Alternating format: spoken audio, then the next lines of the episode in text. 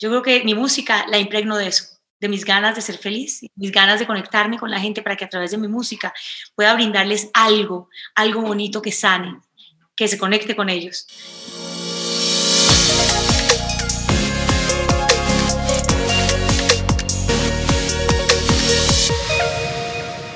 Hola people, bienvenidos a un nuevo episodio de Factor Esencial. Feliz de ver cómo día a día esta comunidad sigue creciendo. Siempre lo he dicho y lo seguiré diciendo, cuando compartes Factor Esencial, cuando compartes programas como este, lo que estás compartiendo es pura amor y buena energía a través de, de una conversación, a través de una bonita historia. El día de hoy, como siempre, tenemos un invitado maravilloso, o más bien una invitada. Creería yo que no necesita presentación porque yo sé que muchos la conocen, sobre todo aquí en los Estados Unidos amada en México, amada en su natal Colombia. Creo que su carisma, su sencillez han permitido que esta mujer maravillosa se gane no solamente los oídos, sino el corazón de su público. Ganadora de premios Billboard, nominada en varias ocasiones a los premios Grammy, fue actriz, presentadora de televisión y ha sido jurada de creo que uno de los programas más reconocidos a nivel mundial como La Voz. Ella es Fanny Lu, Fanny, bienvenida a Factor Esencial. Qué privilegio tenerte aquí con nosotros. Te lo confieso que estaba un poco nervioso porque ya hace rato veníamos esperando como que, que se diera este momento y tenerte aquí con nosotros de verdad lo valoramos mucho, lo apreciamos mucho porque sé que tienes una agenda súper ocupada. Así que de antemano, mil, mil gracias y bienvenida a este espacio, bienvenida a Factor Esencial. Tan bello, Juan. Un placer estar aquí. Me encanta tu energía, me encanta eh, lo que lo que representas y transmites a través de tu programa, qué bonitas palabras, así que muy contenta de estar compartiendo contigo y con toda la gente que nos va a ver eh, este, este pedacito de mi vida, ¿no?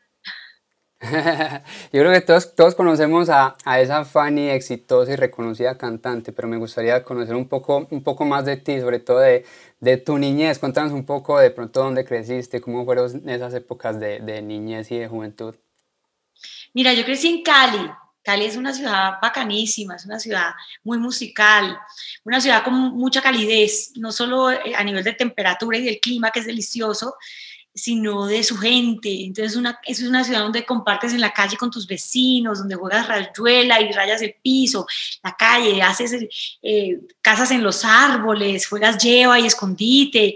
Y esa fue mi niñez, ¿no? Una niñez que yo recuerdo con mucho amor, no solo porque amé mi colegio y estaba, digamos, involucrada en toda la, parte artística del colegio, hacíamos obras de teatro y, y bueno, una cantidad de ¿sabes? De, de, temas artísticos, pero en mi cuadra tengo, mi cuadra, que no la llamaba así. el barrio. Eh, pasábamos delicioso y, y Cali como tal es una ciudad muy musical, muy alegre, muy llena de buena vibra y, y, y, con un ambiente delicioso, así que no volví, después de que me fui, la guardo mucho en el corazón, he ido a trabajar, eh, pero nunca de nuevo, mi familia ya no, como que no tengo mucha familia ya, ya, muy poca, mi padre, mi madre, mi padre murió, mi madre se mudó a Bogotá, mi hermana, entonces como que me he alejado de este lugar tan bello donde aprendí a soñar y aprendí que los sueños se hacen realidad también. Así que bueno, atesoro con mucho amor ese, ese, ese momento de mi vida, ¿no? Sí, hablando de, de, de tu padre, tengo entendido que fue esa persona como estricta en tu vida, que creo que esa persona que, a la que veías con, con respeto y sentías que de cierto modo tenías que hacerlo sentir orgulloso. Y te, digo, y te dijo algo muy bonito que decía que mi herencia para contigo es la, la educación. Sé que te graduaste como ingeniera y que es más que obvio que tu vocación era otra. ¿Cuál es el mensaje que le estás dando a tus hijos ahora teniendo como base ese, ese mensaje que te decía tu padre que era la, la educación?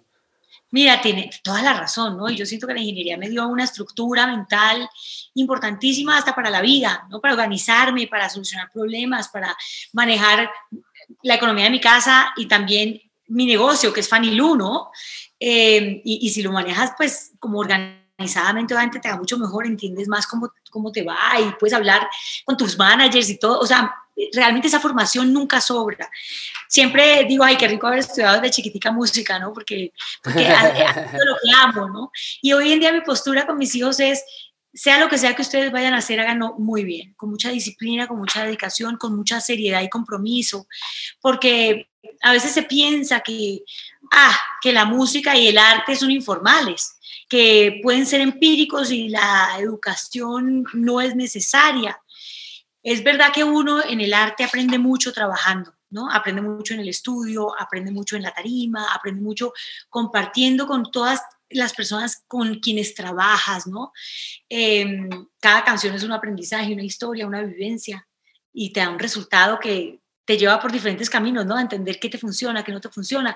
Y sí, eh, estar ahí desde chiquitos es importante, pero también la formación es importante y la dedicación a ese arte con profesionalismo. Entonces, eso es lo que les digo, ¿no? Mi hijo es cantante, mi hijo es, e, e, es un gran compositor y, y, yo soy una lora. Y yo le digo a mi hijo, perdón, la lora que soy, porque realmente sí soy una lora. hijo, la, no, en los horarios, la levantada, eh, los compromisos, eh, la formación, tus clases. Y él a veces me dice, Ay, mamá, sí, y yo soy una lora y, y, y, lo más bonito es cuando recibo mensajes como, como el que recibí hace como tres días de su parte, terminó una sesión de composición a las 3 de la mañana y me deja un mensaje que dice, mamá, estoy llorando. O sea, esta es mi felicidad y tú me has apoyado tanto. Gracias porque todas las palabras que me dices, todo lo que me empujas, me ayuda a ser cada vez mejor y entiendo tu lora, ¿no? A veces yo sé que no soy fácil, me, me decían este mensaje divino, a veces yo, yo sé que, que refuto las indicaciones que me das y lo intensa que a veces te digo que eres, pero cuando yo estoy aquí, veo estos resultados y veo que son el resultado también de, de, de acceder, mejor dicho, de escucharte, me siento tan agradecido y tan feliz de hacerlo. Entonces, soy una lorita, pero soy una lorita eh, compañera que apoya, que creo en ellos inmensamente. No significa que mi papá no haya creído en mí, lo que pasa es que la época era difícil y no creía más bien en la música como, como un futuro para su hija. Decía, tanto artista por ahí, sin un futuro, y yo el día que me vayan necesito irme tranquilo. Se fue antes de que yo me graduara, fue mi compromiso para con él. Y yo creo que esas promesas se cumplen y lo hice con mucha felicidad y mucha alegría.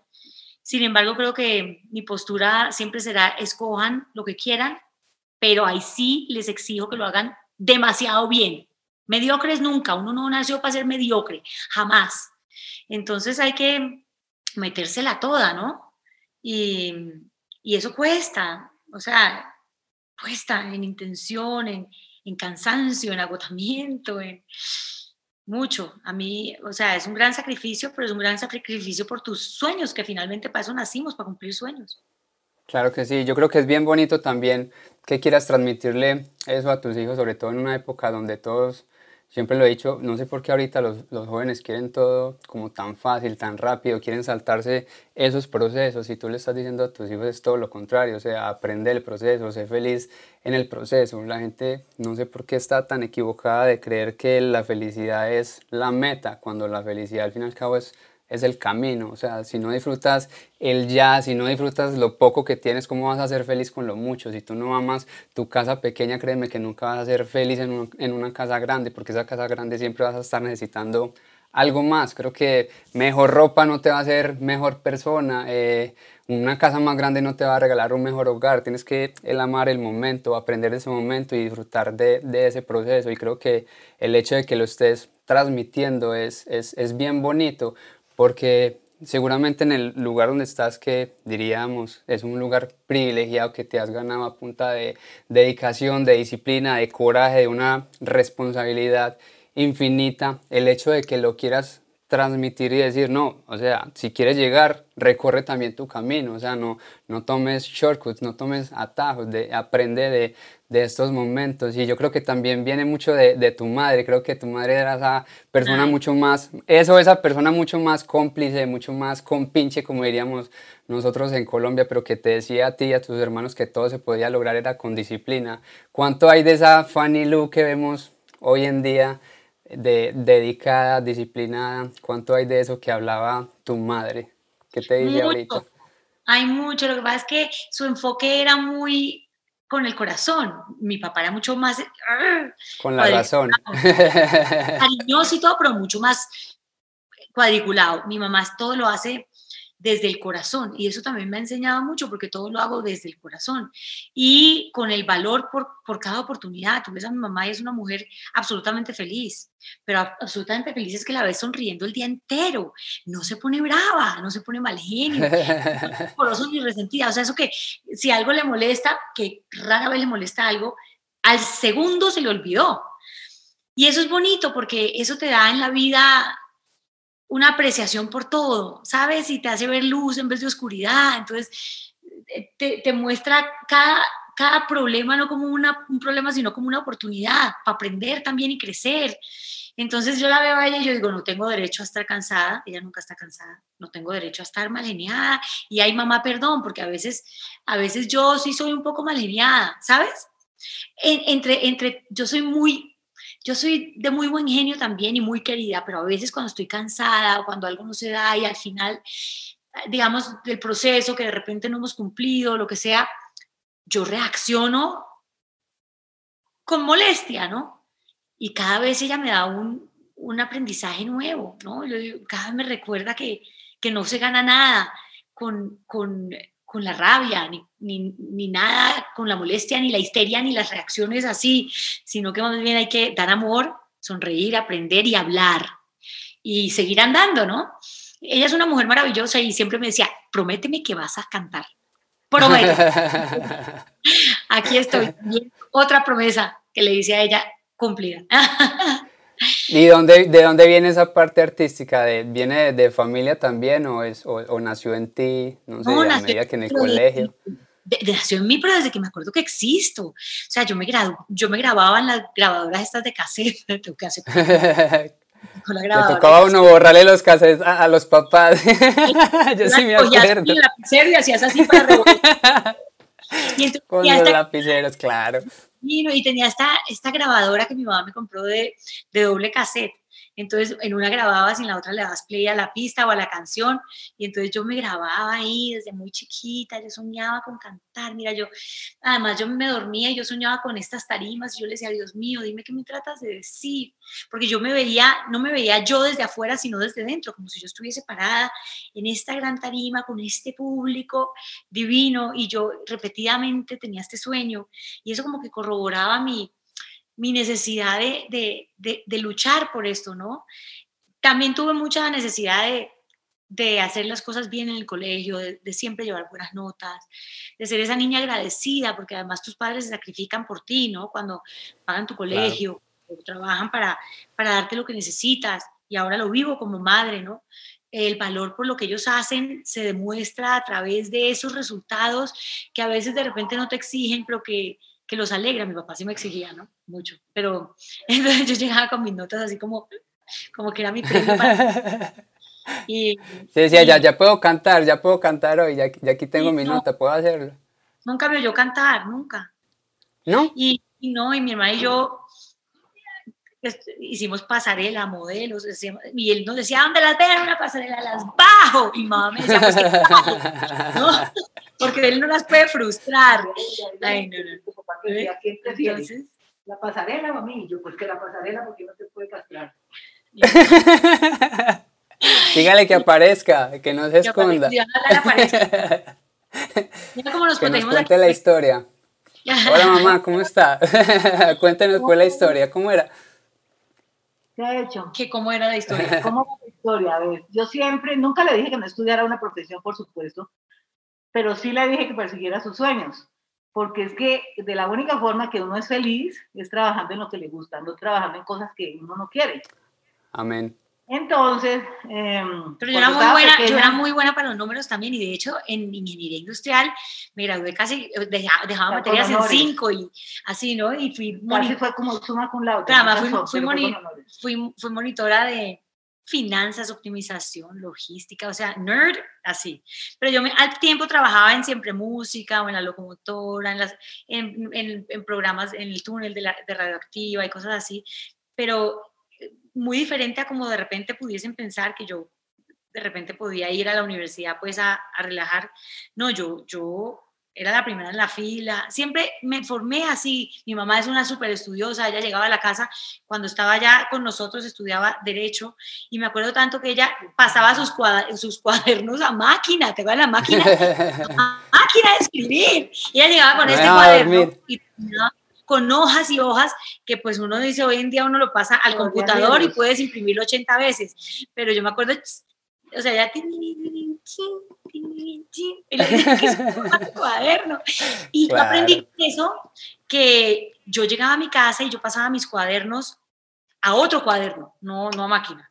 Y con eso aprendía impresionante. Y eso fue un hábito que llevé al colegio. Y eso no he podido con mis hijos que lo hagan, porque yo sé que es, que es doble trabajo, ¿no? Pero pues todo viene a que esta señora, que es mi madre, me ha enseñado muchas cosas y siempre ha sido la más entusiasta y siempre lo que ibas a contar de mi padre. Ah, bueno, entonces él le decía, quisieron estudiar modelaje y yo les dije, bueno, era una época donde el modelaje no era como muy bien visto, pero yo les dije, ustedes quieren estudiar modelaje, listo, yo las acompaño. Yo me iba a las clases de modelaje con ellas y siempre estaba con ellas.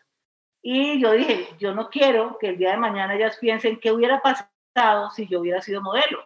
Más bien que lo practiquen y que miren si, si quieren o no. Y de hecho, hicieron varias pasarelas y dijeron, no, eso no es lo que queremos, pero ya descartaron, digamos, ese sueño que tenían. Entonces, cuando el papá se dio cuenta, le dijo, te voy a bajar de la pasarela donde yo Y entonces la puso a escoger, que, que la pasarela y él. Le dije yo, dile que la pasarela, porque es que uno no necesita papás que lo casen. Los papás tienen que, eh, pero era por eso, pues, porque él creía que eso no, no, no les iba a, hacer nada en su vida. O sea, ellos no iban a poder vivir de eso Sí, pero bueno, aquí estamos demostrando que sí, pero que también estudiar una carrera pues te da también esas herramientas. Bye, Dios te bendiga, madre. ya sabemos, ya sabemos de dónde viene tanta belleza. pero, Qué gracias, Pero yo creo que esa misma disciplina de, de, de, pues de nuestros padres de de antes, yo creo que fueron los que nos, nos forjaron también muchísimo. Mi mamá también era súper cómplice. De hecho, un día la llamé desde la tienda de tatuajes y le dije, mamá, estoy aquí, me quiero tatuar. Creo que tenía como 15 años. Y no me dejan tatuar que porque no tengo un permiso. Y mi mamá, ah, ok, ya voy para allá. Y apenas llegué por la noche y papá se dio cuenta. Eso fue la, la regaña. Somos cómplices del mundo. Yo también con mis hijos soy súper cómplice. Soy también súper, súper exigente con ellos, pero yo creo que, que, que soy parcerísima, ¿no? También trato de no ser tan, tan, tan aburrida. Tan estricta. Creo que hay, que hay que soltar un poquitico. Hay algo que admiro muchísimo de ti y es que estudiando, digamos, tu historia y, conociendo un poco más a fondo de ti, sé que tuviste que pasar por muchos no, que tuviste que recibir muchos no en tu vida, pero has tenido el coraje de tomar esos no, no como puertas que se cerraban para darse uno por vencido, sino por el contrario, como para agarrar fortaleza y para seguir creciendo y seguir luchando por lo que amas? ¿Cómo, cómo llegar uno a esa mentalidad de tomar uno el no, no como no, de no tomárselo, diría yo personal, porque hay gente que le dicen que no y ya como que se echa a la pena, se deprime, yo no sirvo para esto, pero tú por el contrario, ok, si me están diciendo que no es porque a lo mejor tengo que mejorar pues en algo, a lo mejor tengo que ser mejor. ¿Cómo los tomas? que hay que mejorar siempre hasta que nos muramos, hay espacio para mejorar, ¿cierto? Y yo soy súper terca, esa palabra me gusta mucho porque hay terquedad de la buena, esa que te lleva a insistir, así te digan no, no, no, y no, sí, que sí, que no puede, que no, igual que no puedo, al contrario. Yo no sé, yo creo que el amor por la música y, y, por esto era tan profundo y, y, me dijeron muchas veces que no, y no creas que muchas veces no dije, bueno, no, pues sí, no, no, tal vez no, ¿sí? Pero, pero llegaron personas que, que después se encargaron de convencerme que sí, esto no lo hace uno solo, ¿no? Y eso es lo bonito, que cuando te dan la mano y caminan contigo, eso es poderosísimo. Y, y, tuve muchas personas que creyeron en mí, que se enamoraron de mi voz y que junto a mí también lucharon porque esto se diera con ese mismo amor. Y fue un trabajo de equipo, un trabajo casi que de familia, ¿sabes? Y así lo sacamos adelante. Yo creo que siempre le digo a Dios porque No te pido flores fue mi primer sencillo y ha sido la canción que me, que me presentó ante el mundo, ¿no? Y, que me abrió las puertas de una industria muy difícil, muy competida, pero muy bella, ¿no? Con la que yo estaba soñando siempre. Digo que fue como esa llave que me, que me ayudó a abrir la puerta. Y fue mi primer sencillo. Entonces yo, yo le decía a Dios, Dios, me lo estabas guardando, ¿no? Porque siempre empujaba hacia, hacia, hacia, el arte. Siempre, yo creo que el mensaje suyo, yo siempre digo que hay que escuchar los susurros de Dios, porque Dios te habla todo el tiempo, ¿no? Eh, y él siempre, yo creo que esa insistencia mía era porque él me insistía que para esto había venido, ¿no? Y que, y que esto era lo que tenía que hacer. Entonces, paralelo a hacer bien lo que, lo que también estaba haciendo, también trabajé en producción y hacía videos y hacía comerciales de televisión y hacía programas de televisión y, y empecé editando castings de televisión y me metía, entonces me metí, necesitamos una niña de 20 años y yo hacía castings y yo entonces quedaba para muchos comerciales, y entonces, pero al tiempo estudiaba. Entonces yo siento que esos susurros de Dios hay que escucharlos mucho, ¿no? Hay, hay que ser tercos, hay que insistir, hay que creer mucho en ti. Eh, pero para creer mucho en ti tienes que formarte mucho para poder realmente sentir que, que logras cosas. La confianza en sí mismo es importante eh, en el proceso de, trabajar por un sueño, ¿no? Cuando te sientes capaz de lograrlo y eso es a partir de, de, dedicarte tiempo, de darte tiempo, de formarte, de reconocer tus debilidades para trabajar en ellas, de, también eh, usar tus fortalezas a tu favor, ¿no? Entonces como es, es como una mezcla de todo eso, pero yo creo que, es, yo creo que fue la absoluta terquedad mía y la, la, absoluta certeza de que eso era algo que yo quería hacer. Yo me acuerdo cómo yo lloraba pensando en que no iba a poder y después simplemente me callaba, ¿no? No pasa nada, no pasa nada. Hasta que llegó y me lo he disfrutado mucho y, creo en los sueños. Hice un libro que se llama La voz de tus sueños, que es un, un libro que habla de mi historia desde el miedo, no desde el ego cuando vino Planeta a proponerme escribir un libro, yo les decía, ay, no, me falta mucho para yo poder escribir un libro. Pero ese, está disponible en Amazon también ay, sabes que no sé, madre, está disponible en Amazon, eso es lo que quiero, pasarlo a digital. Estamos trabajando en eso con Planeta porque se, fue uno de los libros más vendidos en el año de lanzamiento en, en la Feria del Libro en Bogotá. Es un libro enfocado en los sueños para grandes y chicos, pero un libro que un niño de, de 7 años, 9 años, 10 años puede leer y seguir. Las historias son muy breves y muy sencillas, contadas en primera persona, porque yo lo que hacía obviamente respetando mucho la habilidad de los escritores, ¿no? Eh, al principio dije, pero si yo no soy escritora, pero yo escribo canciones, entonces de alguna manera sí lo soy. Pero entonces empecé como hago canciones que me grabo, ¿no?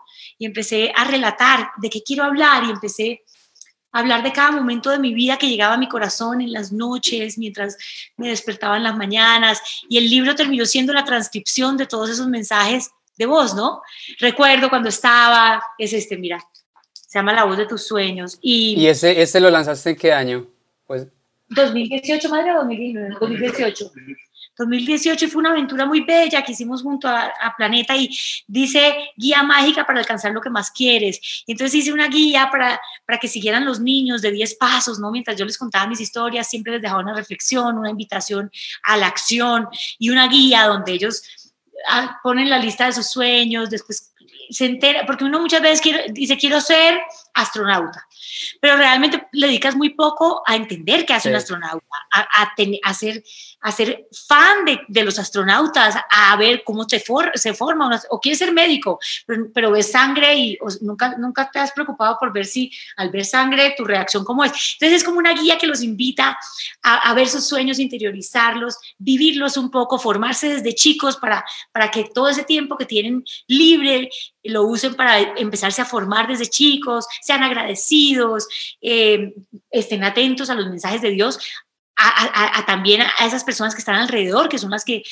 realmente hacen que tu sueño se haga realidad y, te acompañan en el sueño. Ah, yo, fue muy lindo escribir este libro, ahorita voy a hacer como un blog para leérselos lo voy a, buscar, Lo voy a buscar aquí en Amazon, así, así, así físico. Yo amo los libros físicos y me lo va a estar ah, leyendo. es bien fácil leer, en un día te lo lees, pero la idea es que los niños con sus padres, por ejemplo, puedan sentarse y hacer los 10 pasos, ¿no? Y, y soñar y entender que los sueños dependen de ti. Por eso he sido una persona terca. Mi mamá también ha sido una persona terca. Mi hermana, súper exitosa, presidenta de una compañía de seguros, es súper experta en lo que hace, una gran ejecutiva.